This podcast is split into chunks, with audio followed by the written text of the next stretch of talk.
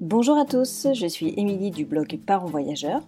Chaque semaine, on va parler voyage en famille, mais aussi nous allons partir à la rencontre de certaines familles inspirantes. Alors installez-vous confortablement et bienvenue dans ce nouvel épisode. Bonjour les parents voyageurs, j'espère que vous allez bien. Alors cette semaine, j'ai le plaisir d'accueillir Valérie de Ma Tribu en Vadrouille qui va venir nous parler d'instruction en famille et de sa vie de nomade digital, maman solo et entrepreneur.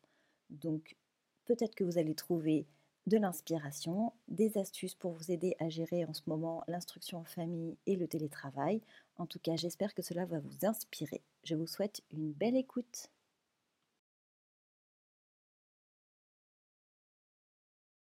Alors bonjour Valérie, merci d'avoir accepté mon invitation pour participer au podcast des parents voyageurs. Alors est-ce que tu peux commencer par te présenter, présenter ta vie, ta famille, tout ce que tu as envie de nous, raconter? Eh bien, bonjour et merci de m'avoir invité pour ce podcast. alors, je suis, je suis nomade digital depuis juillet 2017, donc ça va bientôt faire trois ans, avec mes trois enfants qui ont 5 ans, 12 ans et 17 ans. Euh, et donc, depuis bientôt trois ans, je parcours euh, la France, l'Europe, le monde, euh, tout en travaillant sur Internet. Et, et depuis septembre, je suis maman solo, tout en continuant cette vie-là. D'accord. Quel, quel, courage de continuer en, en solo avec trois enfants? Pourquoi tu as voulu garder cette, cette vie-là en tant que maman solo? Parce que tu aurais pu te dire, bah, je me pose et, et, et je continue une vie plus, plus posée, on va dire. Alors, euh, disons que je me suis posée un petit peu, mais je n'ai pas repris de logement fixe. c'est vrai que j'ai hésité, j'ai pas mal hésité, mais, mais ça ne correspondait pas du tout. Et justement, bah, ces dernières années m'ont montré que c'était vraiment cette vie-là qui me correspondait. Euh, qui correspondait aussi à mes enfants, puisque j'en ai beaucoup parlé avec eux, surtout mes grandes euh, bah, qui sont ados, euh, qui au final préfèrent continuer aussi de voyager, de, bah, de bouger tout le temps et, et de visiter un petit peu, un petit peu le monde. Quoi. Et, en, et en, le fait qu'elles soient ados, pré-ados, elles ne sont pas en, en manque de, de copines. Je pense qu'elles ont des copines, mais tu vois, d'une vie un peu plus euh, comme, comme ces petites copines qui sont au collège. Euh, elles, elles te le réclament pas, ça? Enfin, elles connaissent pas peut-être? Euh, alors, la grande de 17 ans a toujours été assez solitaire, donc ça ne la dérange pas du tout. elle a gardé contact avec quelques amis, mais voilà, elle s'est fait de, nouveaux amis par, par des forums. Elle est très active sur Discord je ne sais pas si tu connais. Euh, voilà, c'est les ados discutent beaucoup là-dessus. Hein. c'est une sorte de réseau social, mais euh, mais comme voilà, qui, agit comme un forum. Et donc, euh, comme à la première année, elle a fait, elle était inscrite au CNED, elle a rencontré pas mal d'élèves justement de son âge du CNED, donc elle discute beaucoup avec eux. C'était plutôt la cadette qui, a, qui avait déjà du mal au départ, lorsque nous sommes partis ben, il y a trois ans, qui avait du mal à accepter l'idée de laisser ses amis. Euh, donc là, c'est vrai qu'en septembre, je lui ai proposé, hein, je lui ai dit, voilà, si tu veux retourner dans un collège, il euh, n'y a pas de souci pour nous. Hein, euh, ça, serait, ça sera plus compliqué, mais bon, le, voilà, le, le, but, c'est quand même que les enfants soient heureux de cette vie-là. Mhm. Et elle a beaucoup hésité. Elle a hésité, mais au final, elle s'est rendue compte que c'était plus, elle, elle, aurait voulu aller au collège juste pour voir et se faire des amis. Et, et finalement, elle aime beaucoup l'instruction en famille, donc donc là, elle nous a, nous a annoncé que non, qu'elle voulait préférer continuer à voyager, à faire l'instruction en famille. Euh, oui, en fait, Donc là, pour, euh, pour, pas pour les bonnes raisons, en fait. Voilà, c'est ça. Après, je comprends que voilà, elles sont ados, elles préfèrent maintenant euh, passer moins de temps avec les parents et plus à l'extérieur. donc, de toute façon, j'avais prévu de me baser quelque part depuis l'année dernière. Voilà, je me disais, de toute façon, il va falloir que je me fasse une petite base quelque part euh, pas forcément en France, mais bon, quelque part. Et puis euh, rayonner après euh, dans plusieurs pays. Mais pour, voilà, pour qu'elles aient quand même une petite communauté, qu'elles puissent se faire des amis et puis, puis sortir un peu plus. Donc là, depuis septembre, je suis basée un peu en Charente-Maritime, mais ça risque de changer là dans les, dans les mois à venir. Mais voilà, c'est prévu de se baser quelque part en France. voilà, pour l'instant, en Charente-Maritime, parce que le papa est là. mais voilà, on en a beaucoup discuté. le sud me manque aussi. Donc voilà, peut-être après, après s'installer un peu plus dans le sud de la France.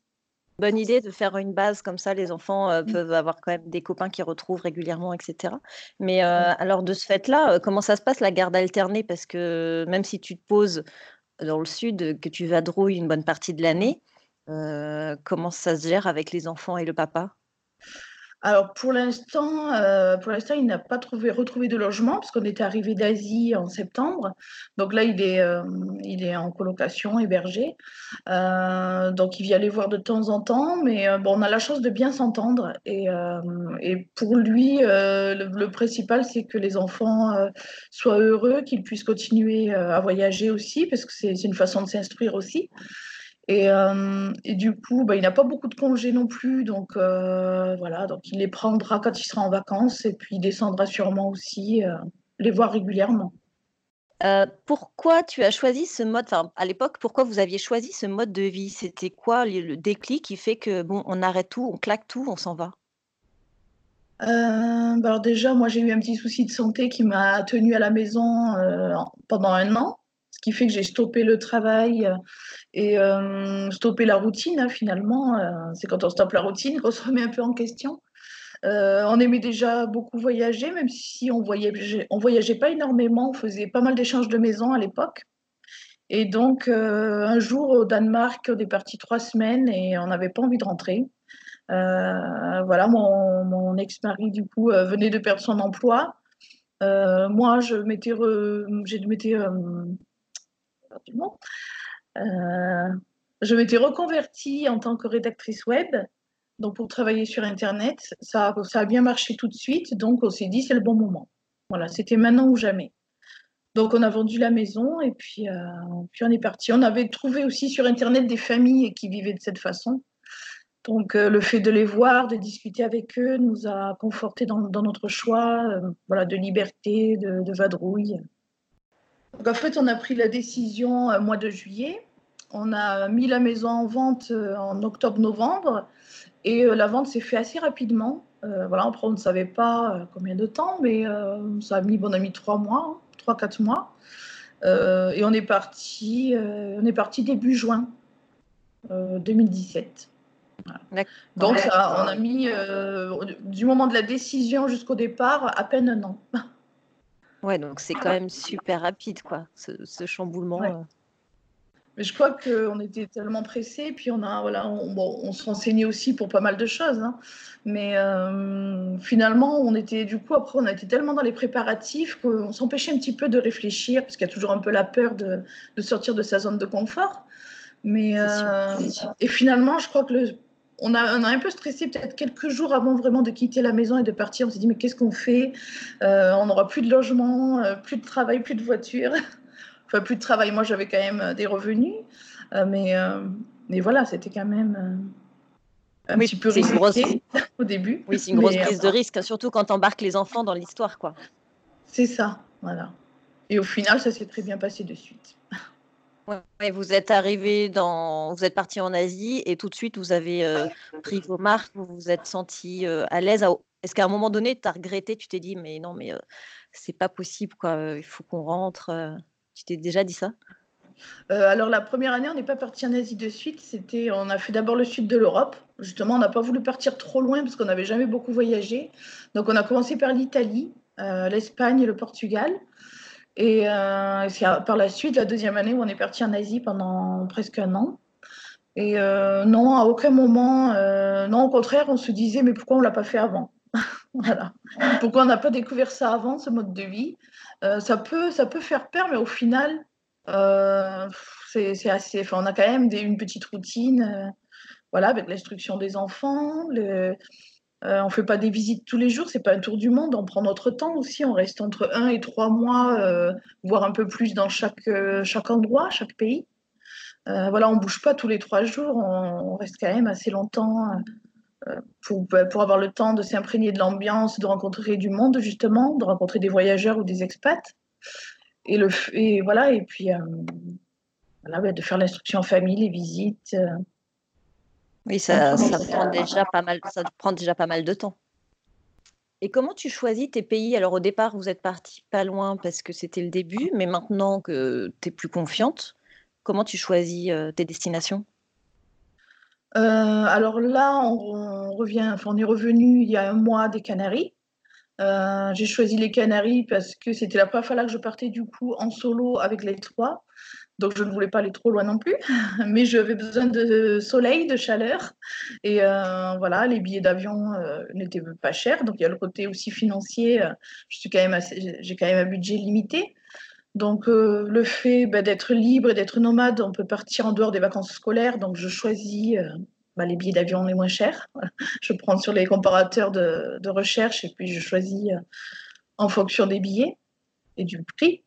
Et ensuite, voilà, donc là, c'était vraiment, on est parti un mois aux Canaries. C'était vraiment aussi pour voir si j'arrivais à m'en sortir au niveau bah, de toutes mes casquettes euh, voilà, d'entrepreneur, de, de, de, maman, d'instruction en famille et tout ça.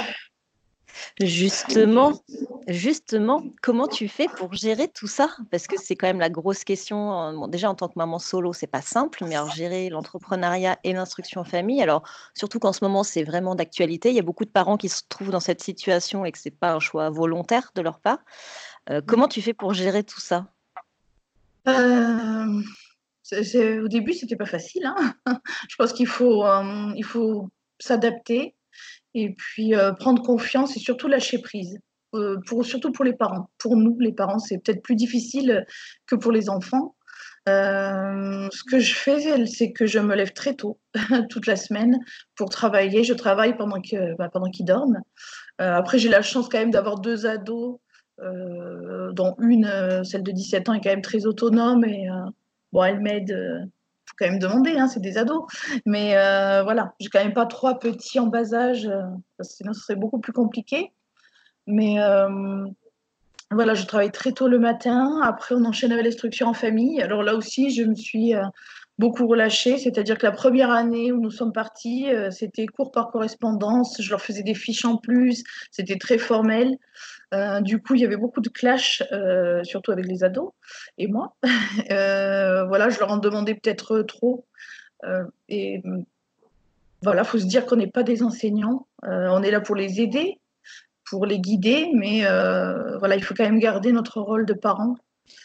Et aujourd'hui, là, pour notre troisième année, c'est beaucoup plus relâche, on va dire. Je fais une heure de formel avec ma cadette une demi-heure pour le petit niveau moyenne section. Et après, toute la journée, c'est du, c'est du, unschooling, comme on dit, c'est-à-dire euh, je les laisse euh, apprendre par eux-mêmes, découvrir. Au début, ça me faisait peur, mais je me rends compte maintenant avec l'expérience que finalement, bah, quand il faut des activités, que ce soit des jeux éducatifs, on fait beaucoup de jeux éducatifs que je fabrique ou que j'achète, euh, des expériences chics, de, voilà, de, de l'art plastique ils posent beaucoup de questions, on discute beaucoup, on regarde, euh, il y a énormément de vidéos intéressantes aussi sur Internet. Et finalement, ça les intéresse. Et quand ça les intéresse, ça rentre dans la tête et, euh, ils retiennent beaucoup mieux. Donc euh, voilà, je fais beaucoup, beaucoup d'informels maintenant. Donc c'est plus facile à gérer aussi. Pour moi, il y a moins de clash, il y a moins de, de guéguerre entre nous. donc l'ambiance est beaucoup plus zen. voilà. Donc j'arrive quand même à gérer. Ça, c'est Plus ou moins. Et, Oui, c'est sûr. Euh, mais euh, du coup, le fait que ça soit un peu moins informel, est-ce que tu leur passes des, des, des cours, enfin, comment on appelle ça? Oui, des cours de niveau. Enfin, euh, je vois par exemple, je, suis en contact avec Cécile de Team Ballet, qui est venue d'ailleurs sur le podcast, qui elle a, hum, je sais plus comment on appelle ça, des contrôles, tu sais, euh, oui, c'est des contrôles d'instruction en famille pour voir si tu as toujours le droit de continuer ce mode d'instruction. Est-ce que toi, tu, fais ça? Est-ce que, est que tu te dis, bah, je, leur fais passer des examens, on va dire, pour tester leur niveau? Comment tu t'organises à ce niveau-là? Non, pas du tout. je leur fais aucun examen, ils n'ont aucune note. en fait, c'est une question de confiance et et je me dis bah, que c'est pas grave si à 12 ans, euh, bah, ma cadette, par exemple, ne connaît pas le théorème de Pythagore ou de Thalès. Euh, bah, elle l'apprendra peut-être plus tard si ça l'intéresse, euh, si elle en a besoin aussi pour son futur métier. En fait, je les laisse apprendre pour l'instant ce que ce qu'elles ont vraiment besoin euh, d'apprendre, ce qu'elles ont envie d'apprendre. Parce que si je la force à apprendre quelque chose qui ne l'intéresse pas sur le moment, de toute façon, euh, elle va rien retenir. C'est comme nous, les adultes, hein, si on nous oblige euh, apprendre quelque chose, voilà, on va, ça va pas nous intéresser, voilà. Donc, bon, ma grande c'est déjà, connaît déjà le métier qu'elle veut faire, elle veut devenir illustratrice. Donc, elle a déjà repéré l'école où elle veut aller, euh, tout ça. Et du coup, elle peut commencer, depuis l'année dernière, elle commence déjà à apprendre son futur métier, chose qu'elle ne pourrait pas faire dans un lycée traditionnel. Donc, elle prend des cours de dessin en ligne depuis un an. Euh, elle a fait de gros progrès d'ailleurs. Et, euh, et, voilà, elle, c'est ce qui l'intéresse. Donc, elle va pas forcément apprendre voilà, des, des cours traditionnels. enfin, en tout cas, pas tout et elle, euh, elle s'adapte et elle apprend ce, que, ce dont vraiment elle a besoin pour l'instant. Mmh. Mais elle a prévu de passer le bac quand même en candidat libre. Donc voilà, ce sera, ça sera le test justement. Ouais, c'est ça. En fait, tu, tu, en fais des enfants qui sont autonomes et qui sont responsables. Ça veut dire qu'ils choisissent, là, elle a choisi son métier parce que du coup, vu l'expérience précédente qu'elle a vécue, elle sait qu'elle veut s'orienter vers ça. Alors qu'effectivement, des enfants qui sont dans une structure classique, peut-être que eux sont tellement formatés bah, ils savent pas quoi faire parce qu'en fait, ils sont tous les jours dans une salle de classe à apprendre des choses qui sont complexes, qui sont et pas du tout qui reflètent la vraie vie. Enfin, après, c'est aussi la culture générale, hein, je, je l'entends, mais c'est vrai que quand tu es dehors et que tu fais des expériences chimiques, bah, tu, tu, tu sais si ça te plaît ou pas, euh, si tu découvres mmh. les pierres, si tu découvres la photo, le dessin. Si tu en fais, tu sais si ça. te plaît ou pas. C'est un vrai, euh, c'est un vrai exercice. C'est vrai que c'est intéressant. Pour ça. Après, après, c'est pas les laisser non plus comme ça, euh, libres toute la journée à ne rien faire. Enfin, il faut justement, ça prend du temps parce que euh, on fait beaucoup de sorties. Alors, moins en ce moment avec le confinement, mais, mais sinon, on faisait beaucoup de sorties. Euh, on en refera d'autres beaucoup, beaucoup de musées, beaucoup d'expériences, toutes différentes les unes des autres, justement pour leur, voilà, leur montrer la variété bah, de ce qu'il y a dans le monde, la, variété des métiers aussi, parce que je, je trouve que dans les collèges et lycées actuels, il leur montre pas assez euh, vraiment tous les secteurs possibles.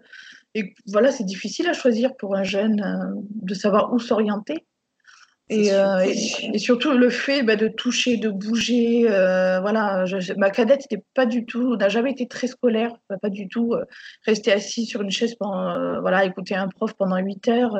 Elle passait plus de temps à discuter avec les copains en fait, qu'à écouter vraiment les cours et à avancer plus les devoirs le soir après, après une journée, euh, voilà, c'était très dur. Et là, euh, et là bah, du coup, elle, euh, elle m'étonne parce qu'elle est à fond sur l'histoire, par exemple, en ce moment. Elle a eu une période d'anglais. Là, elle a une période d'histoire. Et du coup, le fait de faire des jeux d'histoire, bah, elle commence à retenir les dates. Elle retient les dates par cœur. Elle retient beaucoup de choses en jouant, en fait, sans s'en rendre compte. Et, et, en, et, en, faisant des manipulations, des expériences scientifiques aussi, ça, voilà. Elle visualise mieux ça change tout au niveau de l'apprentissage, parce que je vois, nous, nos enfants, ils sont dans une école avec une pédagogie, on va dire, alternative, et tout est orienté autour des jeux, des, des, cinq sens. Par exemple, ils vont apprendre euh, euh, les pays d'Europe, et en fait, ils vont l'apprendre autour des cinq sens, donc par des musiques, par de l'écrit, par euh, le goût. Et c'est vrai que tu te rends compte qu'ils ont une capacité d'apprentissage par cette méthode-là qui est juste incroyable. Quoi. Et, ils s'amusent, ils sont contents. Enfin, là, ils, nous mmh. réclament l'école, mais comme jamais. Quoi. Il fait, mais maman, quand est-ce qu'on retourne à l'école? Enfin, mmh. Ils ne se rendent pas compte qu'ils apprennent, en fait. C'est ça. Et ça, c'est ça, énorme. Quoi. je prends l'exemple où on était aux Canaries le mois dernier. on, a fait, on est monté sur le volcan TID. Et ça, ça, nous a permis de travailler le volcanisme par exemple. Euh, donc, on a fait les leçons sur le volcanisme, on a regardé des vidéos, voilà, parce que c'est pas moi qui leur enseigne, hein, on fait des recherches tous ensemble. Euh, et ensuite, le fait d'y aller sur place, bah, voilà, tu as la théorie. Ça a tenu notre Voilà. Pareil, on est allé, on a fait une super sortie pour aller voir les étoiles euh, de nuit, vraiment dans un endroit qui n'était pas du tout pollué par la lumière. Donc, vraiment en plein cœur de la forêt des Canaries. Euh, et, juste avant, on a, pendant une semaine, on a étudié l'astronomie. On a, voilà, on a cherché plein d'infos. On a même été dans un musée des sciences euh, et voilà pour, pour, regarder un peu tout ça.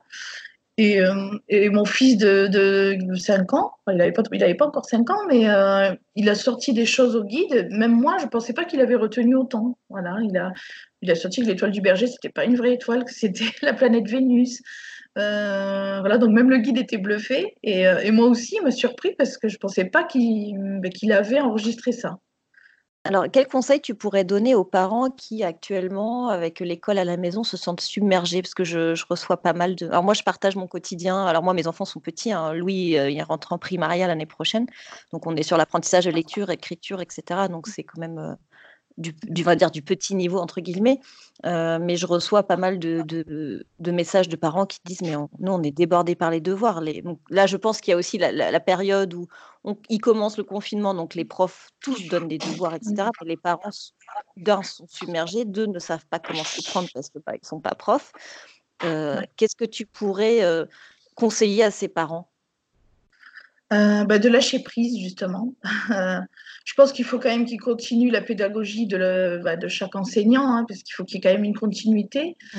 mais, euh, mais peut-être pas trop mettre la, la, pression sur les enfants, parce que déjà, ça leur fait quand même un changement de vie, hein, d'être confinés, de ne plus voir les copains, euh, de ne plus avoir leur petite routine. Et, euh, et moi, je pense que voilà, c'est, on n'est pas des enseignants, et, et c'est dommage après de... Bah, d'obliger les enfants à finir tel ou tel exercice, à, à se braquer, euh, voilà, parce que malheureusement, il va y avoir beaucoup de disputes entre enfants et parents. Et, euh, et peut-être euh, garder, voilà, garder un peu le travail des enseignants, l'étaler peut-être sur la journée, mais vraiment se relâcher à ce niveau-là et peut-être faire plus d'activités ludiques, des jeux éducatifs, des, des expériences. Voilà et justement en profiter pour faire des activités en famille et, euh, différentes d'habitude et apprendre de façon différente, plus mmh. ludique.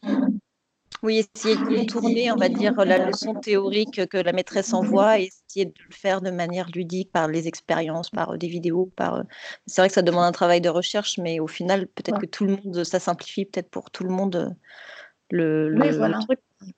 Donc, Parce que euh... sur Internet, on trouve pas mal, euh, on trouve pas mal aussi de d'idées. Donc euh, voilà, pour aller prendre une, une leçon et, et, en détourner, chercher des choses plus ludiques, des, des vidéos de C'est pas sorcier par exemple. Il y a des, plein de petites vidéos comme ça. Euh, bah, moi, mes enfants adorent ça. Et voilà, essayer de détourner de façon plus ludique. Comment arrives-tu à prendre du temps pour toi? Très difficile. euh, bah, J'en ai pas beaucoup du temps pour moi. Euh, le soir, quand ils sont couchés, c'est sûr que je pourrais euh, travailler à ce moment-là, reprendre le travail. Mais, mais non, là, je prends du temps pour moi pour lire. Mais comme je suis très fatiguée, comme je me lève très tôt, je me couche assez tôt aussi. Du moins, j'essaye. Donc, j'ai pas énormément de temps pour moi, mais je me dis que ce n'est qu'un passage. Voilà, c'est. Voilà, j'ai ça va peut-être durer quelques années et puis ensuite j'aurai tout le temps pour moi quand ils seront partis de la maison voilà. Mais euh, voilà on fait tellement de choses ludiques de voilà on fait tellement d'activités sympas que finalement je vois pas le temps passer les journées passées donc pour l'instant c'est vrai que ma vie personnelle je la mets un peu de côté. J'essaie enfin le moindre moment que j'ai de libre c'est pour travailler euh, voilà je travaille le matin j'essaie de travailler aussi un petit peu l'après-midi quand ils sont réveillés, c'est un peu moins, facile parce qu'il y a quand même du bruit. Euh, tous ceux qui sont en télétravail en ce moment euh, avec des enfants doivent comprendre. Mais euh, voilà. J'essaye de temps en temps. La grande a 17 ans, donc c'est arrivé que je sorte avec des copines le soir, là, depuis que je suis revenue, depuis qu'on est un petit peu en France en ce moment. Donc je sors avec quelques copines et puis la grande garde les plus jeunes. Oui, c'est ça. Ça y est, tu peux passer le relais à ton aîné qui commence à, à, à grandir et ça permet de libérer voilà. un peu de temps. Voilà. Ouais, parce que ça, c'est quand même le gros truc, enfin, le gros changement, euh, mmh. prendre du temps pour soi, là, en ce moment, en période de confinement, là où on est censé avoir ouais. du temps. C'est très paradoxal parce qu'en en fait, on n'a plus le temps. Enfin, en tout cas, plus le temps pour soi, pour ses loisirs. Euh, moi, j'ai pas écouté un podcast. Euh, ça fait 11 jours qu'on est confiné. Euh, j'ai pas écouté un podcast alors que je suis une grande, grande fan des podcasts. Et je mmh. n'arrive pas à trouver le temps, en fait. C'est quand j'ai du temps, soit je travaille ou soit je suis fatiguée, je dors. C'est ça, avec des enfants, c'est pas facile. Ouais, et puis on se dit la priorité c'est les enfants, il faut qu'ils se sentent bien, donc ben on, se... on laisse nos petits loisirs de côté en se disant que c'est passager quoi. Voilà. Alors, alors, quels sont tes prochains projets de voyage? Une fois que évidemment on sera sorti de cette période Tu comptes alors, alors là, heureusement, j'avais réservé un logement jusqu'au 4 juillet, donc en Charente-Maritime parce que la grande va avoir, elle a le niveau première, donc elle a ses premiers, normalement, elle va avoir ses premières épreuves de bac en juin, euh, donc le français. Et on avait prévu ensuite de partir deux mois et demi au Canada. Donc j'ai mon billet pour le 6 juillet pour partir à Montréal. Euh, voilà, donc on a prévu de passer un mois à Montréal et après, euh, je ne sais pas trop, mais on repartira de Toronto le 14 septembre. Si tout va bien d'ici là, voilà, on est un peu dans le flou comme tout le monde. Donc voilà, normalement, c'était deux mois et demi euh, au Canada. Pourquoi le Canada? Parce que c'est mon rêve depuis 30 ans. depuis que je suis ado, je suis fascinée par le Canada. Euh, j'ai toujours rêvé d'y aller. C'est vraiment mon, gros rêve. Donc c'est pour ça qu'on a fait ce choix-là. Parce que j'ai fait, c'est pour ça que j'ai fait ce choix-là pour cet été. Euh, je me suis dit, c'est le moment ou jamais là de réaliser mon rêve. Et bon, ben voilà, le virus s'est mis un peu en travers de mon rêve, de mon chemin. Donc, euh, je croise les doigts pour qu'on puisse partir. Sinon, euh, bah, si on ne peut toujours pas bouger, ça sera en France, hein, de toute façon. Mais comme je n'ai pas repris de logement et je ne reprendrai pas de logement fixe, ça c'est sûr, euh, bah, je verrai un petit peu au dernier moment. je vais voir. Après, je fais jamais de planning vraiment à l'année. voilà, je, préfère bah, me laisser un peu le choix, la liberté de partir où je veux quand je veux. Euh, voilà, toujours en, discussion avec les enfants. Après, ils ont chacun leur rêve. Ma grande rêve d'aller au Japon. Euh, c'est peut-être prévu au programme l'année prochaine aussi, on va voir, parce qu'elle va fêter ses 18 ans l'année prochaine. Et euh, c'est un beau cadeau. Et la cadette, la cadette, elle, c'est l'Australie. Bah, pas tout de suite pour l'instant, mais voilà on s'est dit, on va aller peut-être essayer de réaliser en tout cas nos rêves. Et puis le petit, lui, de toute façon, il veut tout le temps partir. Donc, euh, bah, lui, il n'a jamais été à l'école du tout. Il a quand on est parti, il avait deux ans, donc il a toujours connu cette vie nomade. oui, voilà, pour, lui, c'est, ça fait partie de la normalité. Oui, d'ailleurs, il commence à me demander, là, il commence à me dire, mais ça fait longtemps qu'on est dans cette maison, c'est quand qu'on s'en va Quand on va partir? Euh, alors, quels sont les conseils que tu donnerais aux parents qui veulent se lancer dans ce, mode de vie de nomade? Euh, bah Déjà de voir au niveau des revenus. Euh, moi, j'ai décidé de travailler sur le web parce que bah, de nos jours, Internet se trouve partout dans le monde entier. Donc, avec un simple ordinateur, on peut travailler à l'autre bout du monde et continuer à avoir des revenus. Donc, voilà. Donc, chercher un, travail à faire sur Internet. Je me suis complètement reconvertie puisque je travaillais dans une école maternelle avant, donc rien à voir. Et, euh, voilà, je me suis reconvertie dans la rédaction web. Il y a d'autres métiers aussi du web. Hein. on peut, de nos jours, on peut se reconvertir à n'importe quel âge, on peut se former euh, même en ligne. Euh, voilà, donc ben, je conseillerais d'abord de trouver une activité, d'essayer d'avoir des, revenus, soit qui suivent, soit de, mettre de l'argent de côté euh, bien en avance. Et ensuite, ensuite de se lancer. Parce qu'une fois que la question de l'argent euh, est là, en discuter avec les enfants, il faut quand même que toute la famille soit d'accord. Et puis, et puis lâcher prise sur l'instruction vraiment et se lancer. Le plus dur, c'est de faire le premier pas, mais après, parce que pour vivre de la rédaction web, c'est quand même pas simple. Tu, tu, tu penses qu'il faut combien de temps entre le moment où, euh, bon, après la formation, euh, entre le moment où tu commences à prospecter tes premiers clients et le, moment où tu arrives à te faire un vrai salaire pour faire vivre une famille, tu t'estimes à combien de temps environ? Ça dépend des personnes, euh, ça dépend du temps qu'ils vont mettre à se former, du temps qu'ils vont, mettre à se lancer. Mais je pense qu'il faudrait compter minimum un an vraiment pour être, euh, pour être large, mais ça dépend. Il y en a qui arrivent. Pour moi, ça a été très rapide. J'ai de suite trouvé des bons clients. Euh, il y en a d'autres qui vont galérer un peu plus longtemps. Euh, pour la rédaction web, je déconseille de passer par les plateformes, par exemple. Si on reste sur les plateformes de rédaction qui sont payées à bas prix, forcément, on ne va pas y arriver. mais trouver des clients en direct. donc là, depuis, depuis deux ans, là, je suis formatrice en rédaction web aussi. Donc euh, voilà, c'est ce que je donne comme conseil. D'ailleurs, j'ai pas mal d'élèves qui, veulent se lancer dans le, dans le nomadisme digital avec leurs enfants. Euh, pas mal de, ouais, de mamans, surtout, qui veulent se lancer. Et euh, je dirais minimum un an. Je crois qu'il faut bien compter un an parfois plus. Après, il ne faut pas avoir peur non plus de se lancer parce que le fait de vivre comme nomade digital aussi, on a beaucoup moins de frais euh, qu'en étant sédentaire.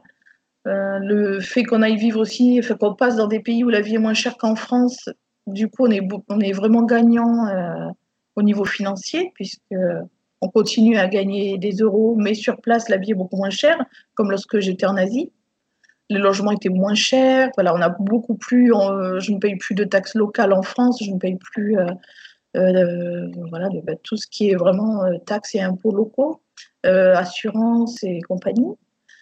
C'est ça, il vaut mieux privilégier les, un pays où la vie est moins chère au début. C'est ce qu'on a fait quand on est parti. On a fait Italie, Espagne, Portugal. Et encore, on s'est dit par la suite qu'on aurait dû commencer par l'Asie, mais bon, on ne voulait pas partir trop loin de suite. Mais euh, voilà, on a moins besoin, euh, bah, voilà, on n'a pas besoin de gagner autant qu'avant. Euh, et puis, il faut se dire que hum, qu'on reste aussi longtemps au même endroit, ce qui fait qu'on peut négocier aussi pour un logement. Et, et, on ne bouge pas tous les deux trois jours. On fait pas des visites, des grosses visites non plus tous les jours. Donc voilà, à part de la nourriture sur place et le logement, ce sont les postes et puis les billets d'avion ou les déplacements. Et les déplacements à l'étranger, c'est pareil. C'est souvent euh, très très peu. Donc, euh, donc au final, il n'y a pas besoin de. Voilà, à un moment donné, de toute façon, il faut se lancer et se dire euh, voilà, si j'ai un peu d'argent de côté, si je gagne un minimum, je peux, voilà, on peut, on peut se lancer. Et puis de toute façon, la décision qui est prise aujourd'hui, elle n'est pas gravée dans le marbre. C'est-à-dire que si ça ne va pas, tu peux toujours rentrer et te retrouver un poste ou trouver un job sur place. Ou, enfin, il y a aussi mille autres si ça fonctionne pas comme c'était prévu aussi. Oui, puis on peut idéaliser la vie de nomade digital et ensuite se dire, bah non, finalement, c'est pas pour moi, la famille me manque trop, la, ma vie sociale. donc voilà, rien n'est figé. Et, voilà, et même pour moi, je me dis, si un jour je trouve un endroit quelque part où je me sens bien, bon, on restera plus longtemps. Voilà, c'est vraiment, c'est plutôt se, se, dire qu'on est libre de choisir et de, de faire sa vie comme on l'entend. Mmh. Savoir s'écouter et écouter ses envies. Voilà. Euh, est-ce que tu aurais un petit mot de la fin à nous partager par rapport à tout ce qu'on s'est dit euh, durant cet épisode? Alors Pour finir, je dirais, ben, je vais citer une citation de Saint-Exupéry que j'aime beaucoup. Euh, c'est fait de ta vie un rêve et d'un rêve une réalité. Voilà, beaucoup de personnes rêvent de vivre une vie différente, mais très peu se lancent au final. Donc je dirais voilà, que la vie est courte. Euh, la situation actuelle en plus nous permet de, bah, de, réfléchir à tout ça et de, se dire voilà, ne perdons pas de temps et vivons la vie de nos rêves. C'est un très très beau mot de la fin. et effectivement, je pense que ce confinement va tous nous faire réfléchir à nos modes de vie actuels, nous mm. permettre de faire le point sur nos vies, ce qu'on a envie, pas envie, et se dire que ben, tout tient qu'un fil, quoi, aussi. Donc, euh, qu'est-ce qu'on veut vraiment faire de notre vie avec nos enfants? Grosse question. C'est ça. Je te remercie beaucoup, Valérie, d'avoir répondu à mes questions. Euh, je suis vraiment très contente. C'est très riche. En fait, j'ai encore plein d'autres questions, mais on est un peu limité dans le temps. Je te remercie beaucoup. Je te dis à très bientôt. Si tu as envie de venir repartager d'autres sujets sur le podcast, c'est la bienvenue. Ben, merci à toi, c'est gentil. À bientôt Valérie. Ciao. Au revoir. Alors j'espère que cette interview vous a inspiré. En tout cas, moi j'ai trouvé ça très intéressant, la gestion de toutes ces casquettes. Euh, c'est vraiment d'actualité en ce moment. Donc euh, j'espère que ça va vous aider, vous inspirer en tous les cas. Si vous avez aimé cet épisode, n'hésitez pas à laisser un commentaire et une note euh, sur votre plateforme d'écoute. Cela m'aide vraiment à gagner en visibilité et à vrai dire, par les temps qui courent, ce n'est pas de refus. Voilà, je vous dis à la semaine prochaine. Restez bien chez vous et prenez soin de vous. Je vous embrasse.